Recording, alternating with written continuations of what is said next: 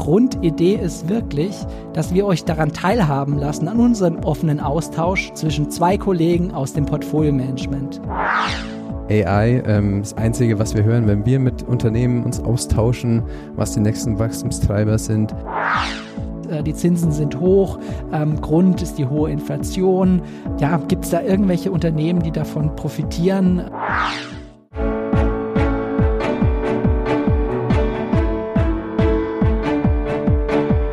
Märkte und Trends Aktieninsights. Erfolgreich investieren und verstehen, was die Kapitalmärkte bewegt. Ein Podcast der MEAG mit Ruben Fiebig und Fabian Bachel.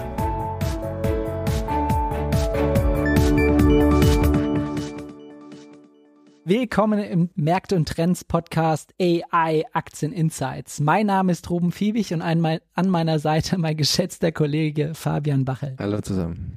Was erwartet euch in diesem Podcast? Wir brennen für das Thema Aktien, Wachstumsaktien insbesondere und alles, was die Zukunft betrifft. Diese Begeisterung möchten wir an euch rantragen, mit dem Podcast euch einen Einblick gewähren, wie tickt so ein Portfolio-Manager, wie denkt er eigentlich über aktuelle Themen im Bereich ähm, Aktien, Wirtschaft und ähm, ja, was machen wir drauf? vereinfacht und verdaulich sollte das Ganze sein. Bitte ermahnt uns, sollte das nicht der Fall sein in der Zukunft. Ähm, dann, äh, das ist die Hauptaufgabe, die wir hier sehen, dass ihr Teil des Teams werdet, denn Portfolio Management ist ein Teamsport. Ähm, erster Block, Marktkommentar. Wir versorgen euch mit allem, was so in der äh, in der Woche passiert ist, mit dem Fokus auf Zukunft, Wachstumsaktien global und die Themen rundherum.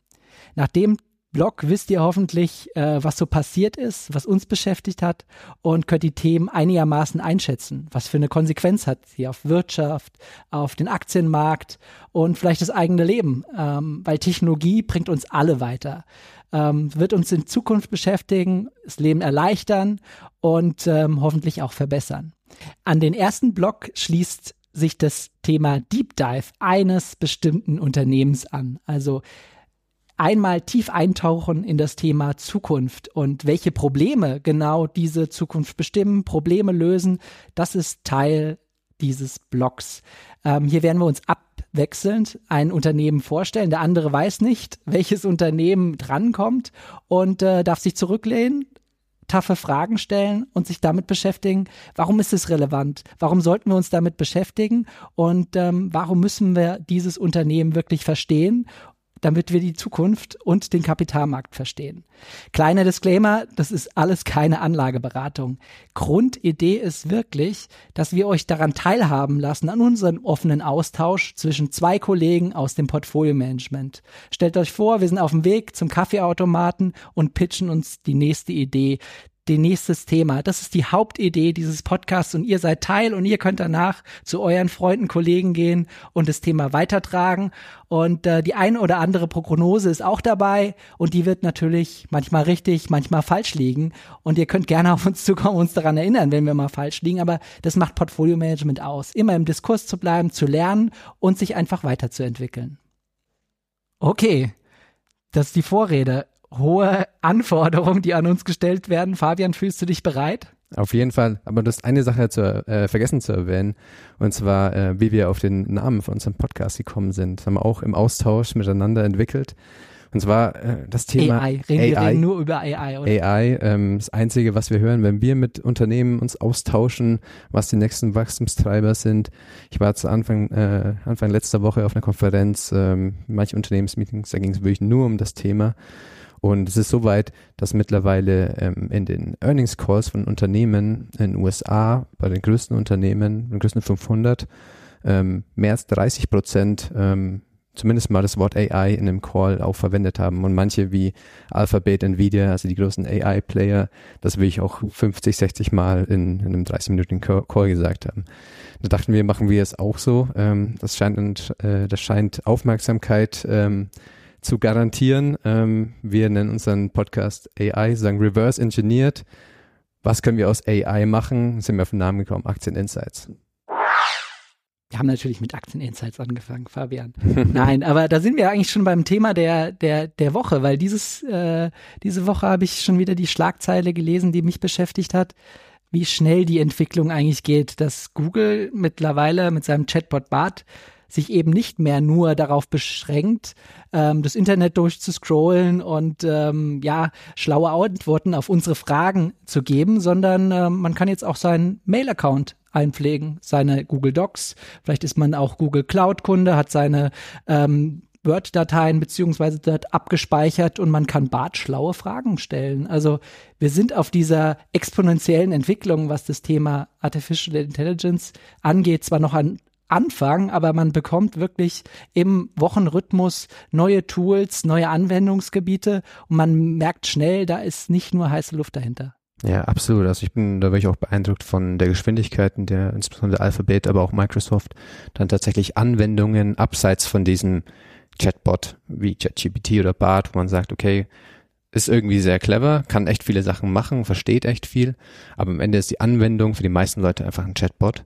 Ähm, durch das jetzt in die eigenen Produkte ähm, integriert hat, du hast BART erwähnt, ähm, das jetzt eben zugreifen kann auf die Anwendungen und ähm, eine andere Sache zum Beispiel, was Google auch ähm, jetzt vor, vor drei, vier Wochen noch gesagt hat, dass sie auch ein Produkt ähm, launchen, mit dem man sozusagen über natürliche Sprache, Chatbot, Interface, äh, Präsentationen erstellen kann. Ähm, und das auch jetzt ausgerollt innerhalb, es ist jetzt verfügbar, ähm, ausgerollt innerhalb von einem halben Jahr, nachdem der Hype da eigentlich losgeht, zeigte, dass hinter den Kulissen sehr, sehr viel Forschung gemacht wurde, sehr viel Entwicklung eigentlich schon stattgefunden hat ähm, und wir jetzt eigentlich ähm, davon äh, in den nächsten Jahren, nächsten Monaten ja schon profitieren können. Genau, das Thema kommt ja jetzt jetzt zwar wirklich erst in der Öffentlichkeit auf, aber da stecken ja jahrelange Entwicklungen dahinter. Wie sieht es eigentlich bei dir aus? Würdest du auch deinen Daten alles äh, gleich in den Chatbot werfen und auswerten lassen? Wie ist deine? Ist natürlich immer ein, äh, ist immer ein schwieriges Thema für die meisten Leute. Ist bei vielen Anwendungen, ähm, die man im Internet verwendet, das Thema Datensicherheit. Ganz interessant, vielleicht noch als kleiner Exkurs. Äh, gestern ähm, war hier bei uns im Haus auch Amazon, ähm, der auch äh, der größte Cloud-Anbieter sind und da beim Thema auch stark exponiert sind. Und die sagen, dass gerade die Firmenkunden von ihnen das Allerwichtigste, ähm, was das Thema AI angeht, ist auf die Datensicherheit. Also dass die Daten, die ja wirklich ähm, letztendlich äh, nicht nur die Daten, sondern Technologie und so weiter, ist ja alles dann irgendwie in der Cloud von Unternehmen, ähm, dass das nicht irgendwo in diese Modelle reinrutscht und dann äh, verwendet werden kann von anderen Leuten. Also ich glaube, eine sind die Firmen, ich denke, der Privatkunde ähm, muss da selbst für sich ausmachen, ähm, will ich das nutzen, ähm, muss damit bezahlen sozusagen, dass die Daten dann auch dementsprechend ähm, abgerufen werden. Aber ich glaube, das Thema Datensicherheit ist da ist ganz, ganz wichtiges. Äh, das haben die Firmen auch auf der Uhr und vor allem auch äh, der Regulator. Mhm. Das war eine, ein, eine Thematik, die den Markt beschäftigt hat, natürlich die Anwendungsgebiete, aber viel kurzfristiger treiben natürlich eher ähm, die Headlines wie ähm, Google Alphabet, die Mutter steht vor Gericht. Worum geht's da nochmal? Also da geht es vor allem Dingen darum, dass äh, Google äh, momentan so einen ähm, Vertrag hat mit Apple, dass auf allen Apple-Produkten, also auf dem iPod, aber auf dem MacBook genauso, Google die ähm, Standardsuchmaschine ist und auch ähm, im Safari-Browser eben. Dafür äh, sagt man, dass Google jährlich ungefähr 20 Milliarden an Apple zahlt, aber es ist letztendlich für beide eigentlich ein ähm, vorteilhaftes Geschäft. Und äh, es geht darum, ob das eigentlich ein marktverzerrendes äh, Verhalten ist, also ob das äh, im Einklang ist mit, äh, mit der äh, Regulierung in den USA. Mal schauen, was bei rauskommt. Äh, wird, wird auf jeden Fall äh, sehr, sehr ähm, nah alles verfolgt. Ähm, die Ergebnisse können wir wahrscheinlich dann erst so um äh, Ende November, Anfang Dezember erwarten, das Urteil. Trotzdem belast, belastet das Unternehmen ähm, kurzfristig ähm, vielleicht eine Chance langfristig, weil es ja eine der führenden Unternehmen in dem Bereich sind.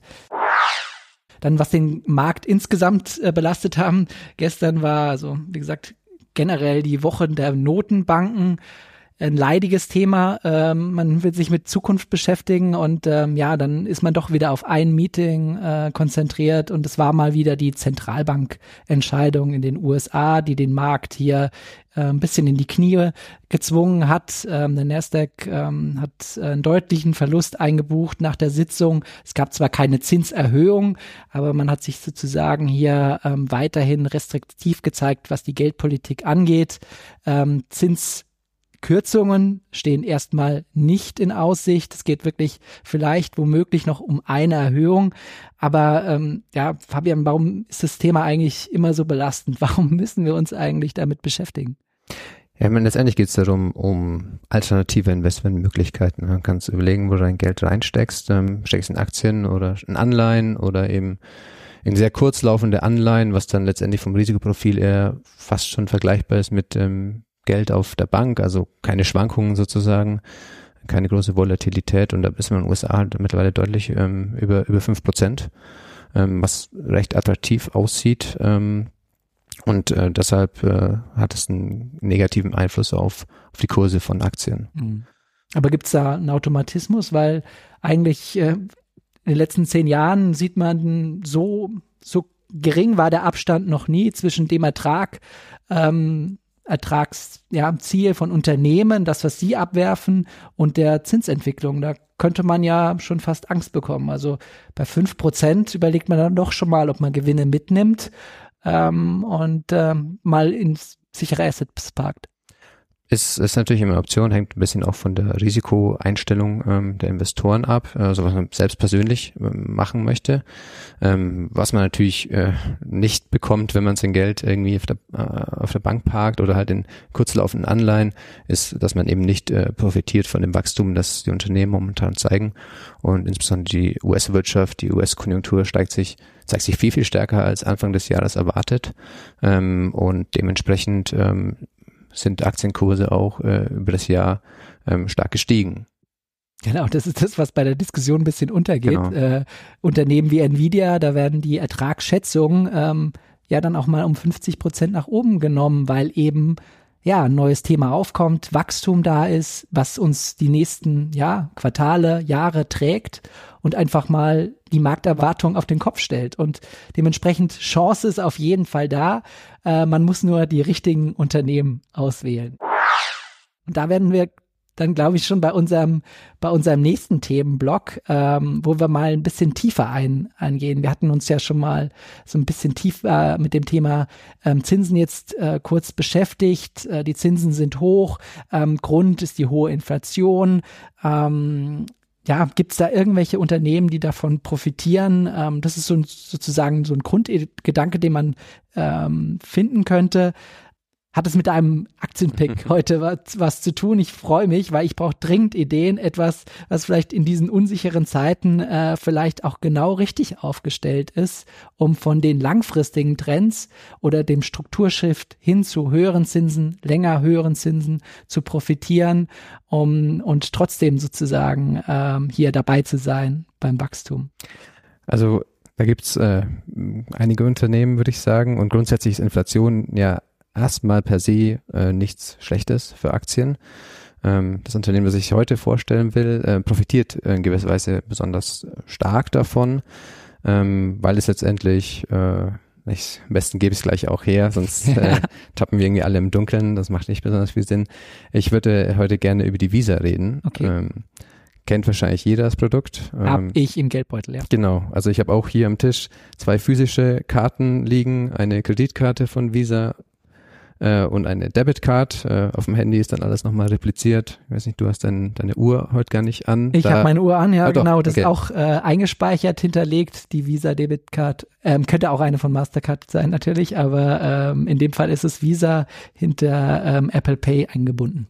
Ja, letztendlich äh, soll der Zweck von Visa ist ähm, so den Zahlungsverkehr so reibungslos wie möglich zu gestalten. Kreditkarten gibt es ja schon sehr, sehr lang, seit den 70er Jahren Aber heute sind die wirklich ähm, omnipräsent. Äh, vielleicht auch nochmal eine kurze Anekdote. Ich äh, komme aus dem Norwegen-Urlaub zurück und ich weiß noch, wie das vor mal, 15 Jahren war. Wenn man ins Ausland gegangen ist, wo es andere Währungen gab, ist man irgendwie zu seiner lokalen Bank gegangen, hat dann irgendwie Bargeld gewechselt, ähm, hat da ja wahrscheinlich nicht den allerbesten Kurs bekommen, äh, wie das heute auch noch in so Wechselstuben immer noch ist. Ähm, äh, ich bin nach Norwegen gefahren, hatte keine norwegischen Kronen dabei im Bargeld. Ähm, ich habe auch keine gebraucht. Also zehn Tage, ähm, teilweise in Großstädten, teilweise aber auch eher auf dem Land, äh, alles gezahlt, ohne auch eigentlich meine physische Karte überhaupt auszupacken. Also alles am Handy und da weiß man eben auch, dass man dann einen sehr, sehr guten Wechselkurs bekommt. Mhm. Also sieht man, wie weit wir da in dieser Digitalisierung der Zahlungswelt eigentlich schon sind. Und das ist eigentlich der Sinn und Zweck äh, von,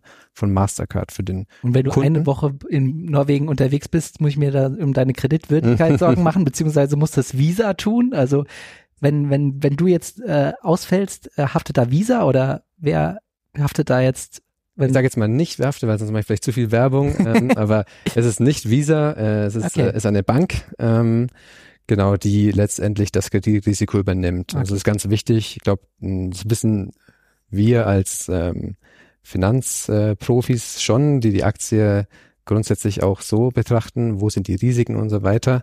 Ähm, aber vielleicht der eigentliche Nutzer weiß nicht, dass das Kreditrisiko immer beim sogenannten Kreditkartenemittenten ist. Und das äh, sind Banken, das sind teilweise auch Spezialunternehmen, ähm, weil der Emittent, bei Visa zum Beispiel ist ja auch ein großer Emittent Amazon Prime. Also die Amazon Prime Kreditkarte gibt mhm. es ja. Und das ist dann nicht das Kredit bei Amazon, sondern wieder eben so beim Spezialemittenten. Ähm, hängt dann auch von Land zu Land ab. Äh, okay, also ist. der Mehrwert, da sind wir schon bei der zweiten großen Frage. Der Mehrwert für den Kunden ist einfach diese Reibungslosigkeit des Zahlungsverkehrs und Visa klappt sich einfach da was ab. Die haben die Infrastruktur und ähm, werden dazu davor entlohnt. Äh, genau. Okay. Also diese, die ganze Transaktion läuft eigentlich so, dass du als Kunde, also Ruben, du gehst äh, zum Rewe, bezahlst dann mit deiner Kreditkarte äh, beim Händler letztendlich, beim Rewe und du interagierst letztendlich über die Kreditkartenemittenten. Der Händler, der interagiert mit dem sogenannten Acquirer, das ist eigentlich sagen die Software irgendwie, die dahinter steht bei dem Terminal, wo man zahlt. Und am Ende interagieren nur der Acquirer ähm, mit dem Emittenten. Ähm, und da eben in der Mitte ist Visa geschalten, das VisaNet, das ist das Kernprodukt sozusagen, die diese Zahlung letztendlich ermöglicht. Und ich finde das schon faszinierend. Ähm, Nochmal ein anderes Beispiel. Äh, ich war letztes Jahr zum Beispiel ähm, auf einer Insel in der Nähe von Bali, also irgendwo am Äquator in du Südostasien. Fabian, unglaublich. Und auf dieser Insel gab es einen Geldautomaten. Äh, da musste man mit dem Fahrrad drei Kilometer hinfahren ähm, und Autos gab es auf der Insel nicht. Ähm, aber trotzdem konnte man dort ähm, einfach sein Handy hinhalten, wenn man sich irgendwo in einem Strandcafé da einen Kaffee gekauft hat zum Beispiel. Ja, und das, sagen wir, der Händler das Vertrauen hat, dass er das Geld bekommt ähm, von einem Menschen, den er, er nie wieder sieht, der einfach sein Handy mal dahin gehalten hat. Das ist eigentlich sagen das, was dir Visa verspricht. Also im Englischen sagt man auch, äh, Visa is money good. Du kommst dein Geld eigentlich immer. Ähm, und wie du gesagt hast, ähm, Visa verlangt halt einen kleinen äh, Prozentsatz ähm, des Transaktionsvolumens dann ähm, letztendlich vom Händler. Okay. Dann sind wir beim dritten Block, wo kommt das Wachstum Zukunft her? Ich meine, wenn du schon in Bali warst, jetzt bist du in Norwegen, was soll da noch kommen? Ich meine, äh, wo kommt das Wachstum her? Also sind es mehr Kunden und Inflation hattest du auch schon angesprochen. Es mhm. hilft natürlich auch, wenn es dann das Volumen steigt, oder? Oder genau. geht es vor allem um die Transaktionen? Nee, es geht vor allem wirklich um das äh, Volumen, mhm. das, äh, das da transferiert wird über das Netzwerk. Und äh, Visa ist eigentlich wirklich das allerbeste Beispiel oder eins der besten Beispiele, ähm, wenn man sagt, dass man mit Aktien vom langfristigen Wirtschaftswachstum profitiert. Letztendlich ähm, schauen wir uns das Bruttoinlandsprodukt an. Der größte Teil davon sind einfach private Konsumausgaben. Und von diesen Konsumausgaben, ähm, die zahlen wir ja irgendwie, deckt Visa wirklich äh, einen signifikanten Anteil auch ab. Wenn das steigt, sagen wir, wir mehr Geld ausgeben, und zwar einerseits tatsächlich mehr Geld ähm, ohne Inflation sozusagen, also wirklich mehr Sachen kaufen, und dann andererseits eben noch die Inflation mit dazu. Also das nominale Wirtschaftswachstum ähm, ist, ist ein großer Treiber.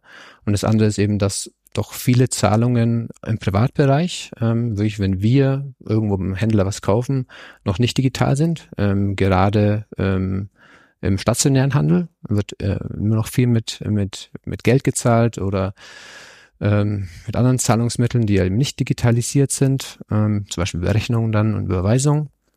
Das nennt man dann Cash-to-Card-Conversion. Ähm, also ich glaube, da ist noch ein Riesenweg hin, dass wir mehr Zahlungen digitalisieren können. Und dann versucht Visa auch in andere Felder zu kommen.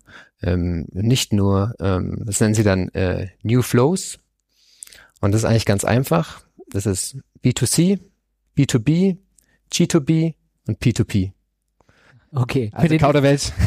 Fürs Lexikon in der nächsten Folge, was diese, was diese Sachen heißen. Nein, also das heißt wirklich nur ähm, letztendlich alles, was nicht private Konsumausgaben sind, wie zum Beispiel, wenn ähm, wir als äh, MEAG uns äh, einen neuen Drucker kaufen oder so, sind das keine privaten Konsumausgaben. Ähm, auch diese Zahlungswege versuchen sie halt mit neuen Produkten abzudecken. Also die Begriffe, die ich gesagt habe, könnt ihr auch, könnt ihr auch zu Hause nachschauen. Das stimmt schon so.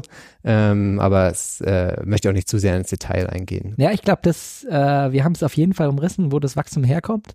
Äh, du hast auch schon meine Begeisterung äh, geweckt für, für, für das Unternehmen und die Aktie. Was ist denn die große Debatte noch ähm, zum Schluss, die mal so im, im Hintergrund, wo wird diskutiert? Das geht ja auch so in die, in die Sache Chance, Risiken, wo, was wird gerade im Prinzip da noch diskutiert? Ich denke wahrscheinlich das größte Risiko, und das ist äh, eigentlich auch schon länger so, ist äh, die Regulatorik.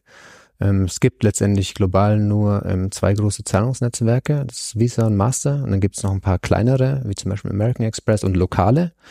Aber die beiden sind die globalen Player, sind Duopol. Ähm, und da ist mir die Frage, okay, wie ist der Wettbewerb? Und versucht man natürlich ähm, auch äh, die unglaublich hohen Margen, sieht man, die die Unternehmen verdienen.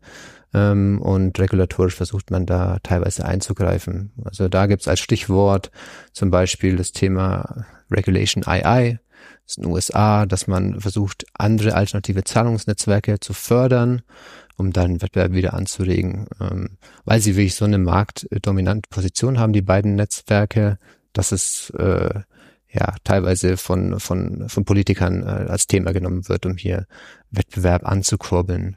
Also das ist das große Thema Regulatorik. Und das andere so ein bisschen das Thema ähm, Disruption. Also es sind natürlich trotzdem Technologien, die immer weiter äh, verbessert werden, aber irgendwo gibt es ja auch Themen wie andere Währungen, also Cryptocurrencies, ähm, andere digitale Zahlungsnetzwerke. Und da ist in den letzten Jahren ähm, sehr, sehr viel Geld reingeflossen, ähm, gerade Venture Capital ähm, was so ein bisschen den äh, Wettbewerbsdruck erhöht hat. Dazu muss ich aber sagen, dass da Visa selbst auch sehr aktiv ist. Und jetzt ist es so, dass da nicht mehr so viel Geld reinfließt von externen Investoren und Visa oft auch als Käufer auftritt. Wir haben ja mhm. zum Beispiel zuletzt ein interessantes Fintech gekauft in Brasilien, Pismo heißt das, ähm, um letztendlich dort auch äh, sagen wir, den Wettbewerbsdruck, den sie von neuen, äh, innovativen Unternehmen sehen, eigentlich äh, rauszunehmen und auch für sich zu profitieren. Fabian, mich hast du begeistert für Visa. Ähm, Jetzt schauen wir doch uns nochmal an, was bezahlt man eigentlich am Markt aktuell. Ich sehe die Begeisterung, äh, die du sicherlich hast für das Unternehmen und ich, äh, die teilen auch die meisten Analysten. Ich sehe hier fast nur Kaufempfehlungen von den großen Häusern. Ähm, manche sind Hold. Äh, ich sehe nur eine Sell Recommendation hier, also von 46 Analysten, äh, 40 auf Buy, 5 auf Hold, einer auf Sell. Ähm, das ist schon ziemlich eine Konsensmeinung. Äh, mhm. Das heißt noch nicht, dass es nicht funktioniert. Ähm, wir bezahlen ungefähr ähm, das äh, 25-fache äh, der Earnings auf, auf, auf nächstes Jahr. Ist schon relativ teuer. Ähm, aber relativ zum Gesamtmarkt USA, wo sind wir da bei einer Prämie von? Ja, ungefähr, wenn man auf nächste Jahr schaut und ähm, da muss man ein bisschen aufpassen, immer Visa hat auch ein Geschäftsjahr, das endet schon am 30.09. Ähm, also da gibt es so kleine Abweichungen, wenn man sich das im Detail anschaut. Ähm, aber du hast ungefähr eine Prämie ähm, zum Gesamtmarkt von 25 Prozent, wenn man sich das äh, Kurs-Gewinn-Verhältnis anschaut. Also sagen, wie der Kurs im Verhältnis zu dem Gewinn pro Aktie ist. Äh, und das ist historisch gesehen eigentlich wirklich sehr, sehr günstig äh, und eigentlich so ein bisschen das Minimum, was wir in den letzten fast zehn Jahren gesehen haben. Genau, aber da spielt, spielt die, diese Debatte ein, die du schon äh, erwähnt hast. Also die, dieses Damoklesschwert der Regulierung genau. hängt eigentlich über der Aktie. Es kann natürlich immer äh, niederschlagen und äh, dementsprechend äh, langfristig super attraktiv, wenn das System hält. Aber eben, ähm, ja, diese Blackbox, äh, wann bricht dieses System auseinander? Genau, also das ist halt ein Risiko, das wahrscheinlich, das unwahrscheinlich ist, aber wenn es eintreffen würde, ähm, würde es natürlich schon äh, dem Geschäftsmodell in gewisser Weise schaden. Genau, aber Risiko, ohne Risiko kann man kaum investieren am Aktienmarkt. Genau. Super, vielen Dank. Ich, ich glaube, du äh, hast auch noch ein kleines Experiment äh, mitgebracht und auch einfach mal ähm, ja ChatGPT gefragt, was sie so von ähm, Visa hält, beziehungsweise wie sie äh, Visa beschreiben wird, das Businessmodell. Und äh, bin ich mal gespannt, ob es deine Antworten schon ersetzen kann. Also wie gesagt, ne, also wie ich dargestellt habe, ähm, finde die Visa hat wirklich eines der besten Geschäftsmodelle im Zahlungsbereich, wahrscheinlich das Beste, ähm, zusammen mit der Mastercard, was wirklich sehr, sehr ähnlich ist. Ähm, ich habe Bart gefragt, nicht ChatGPT. Okay. Ähm, und äh, Bart schreibt, hier hat mir geantwortet, äh, ja, das Geschäftsmodell von Visa ist gut. Immer. Und dann so ein bisschen, was das Geschäftsmodell eigentlich ist, also wirklich auch sehr akkurat beschrieben. Ähm, und äh, abschließend dann nochmal insgesamt hat Visa ein starkes Geschäftsmodell mit einer Vielzahl von Vorteilen. Das Unternehmen ist profitabel, hat eine starke Marktposition und befindet sich im wachsenden Markt. Klingt nach einem guten Investment. Hast also das Go. Super, wunderbar. Ähm, also mich hast du auf jeden Fall überzeugt. Ähm, ich glaube, das Thema Wachstum ist immer noch auf der, auf der Tagesordnung, auch wenn man das hier aus Deutschland nicht so gerade verglauben mag. Die Weltwirtschaft wächst noch mal noch und angetrieben von den USA. Und ich glaube, Visa ist eine der, der Hauptprofiteure dort. Ähm, jetzt wäre eigentlich Zeit für euer Feedback, ähm, das wir verarbeiten können. Ich freue mich drauf, in Zukunft mit euch wir freuen uns, in Kontakt mit euch zu kommen, um eure Fragen zu beantworten. Ähm, ja, und mir bleibt nur zu sagen, vielen Dank für euer Interesse. Ähm, der nächste Podcast ist schon bald wieder, Fabian. Genau, ich freue mich auch auf jeden Fall drauf. Äh, gerne Fragen zu Visa, gerne Anmerkungen. Ähm, können wir auch mehr im Detail noch äh, auf die einzelnen Themen eingehen. Ähm, wenn nicht, haben wir, glaube ich, für nächstes Mal schon auch wieder eine sehr, sehr spannende Aktion überlegt. Ähm, hier haben wir ein bisschen ähm, tiefer graben müssen, was eigentlich die AI-Opportunity ist. Äh, bei der nächsten Aktie nur als kleiner Teaser, glaube ich, ist sie eher offensichtlich. Ähm, also könnt ihr euch da auch auf einen richtigen AI-Aktientipp äh, freuen, dass wir unserem Podcast-Namen auch gerecht werden. Super, wunderbar. Ich freue mich drauf. Bis bald. Der Märkte und Trends Podcast der MEAG Munich Ergo Kapitalanlage Gesellschaft MBH dient Informations- und Marketingzwecken. Rechtliche Hinweise und weitere Informationen erhalten Sie in der Beschreibung des Podcasts oder im Internet unter www.meag.com.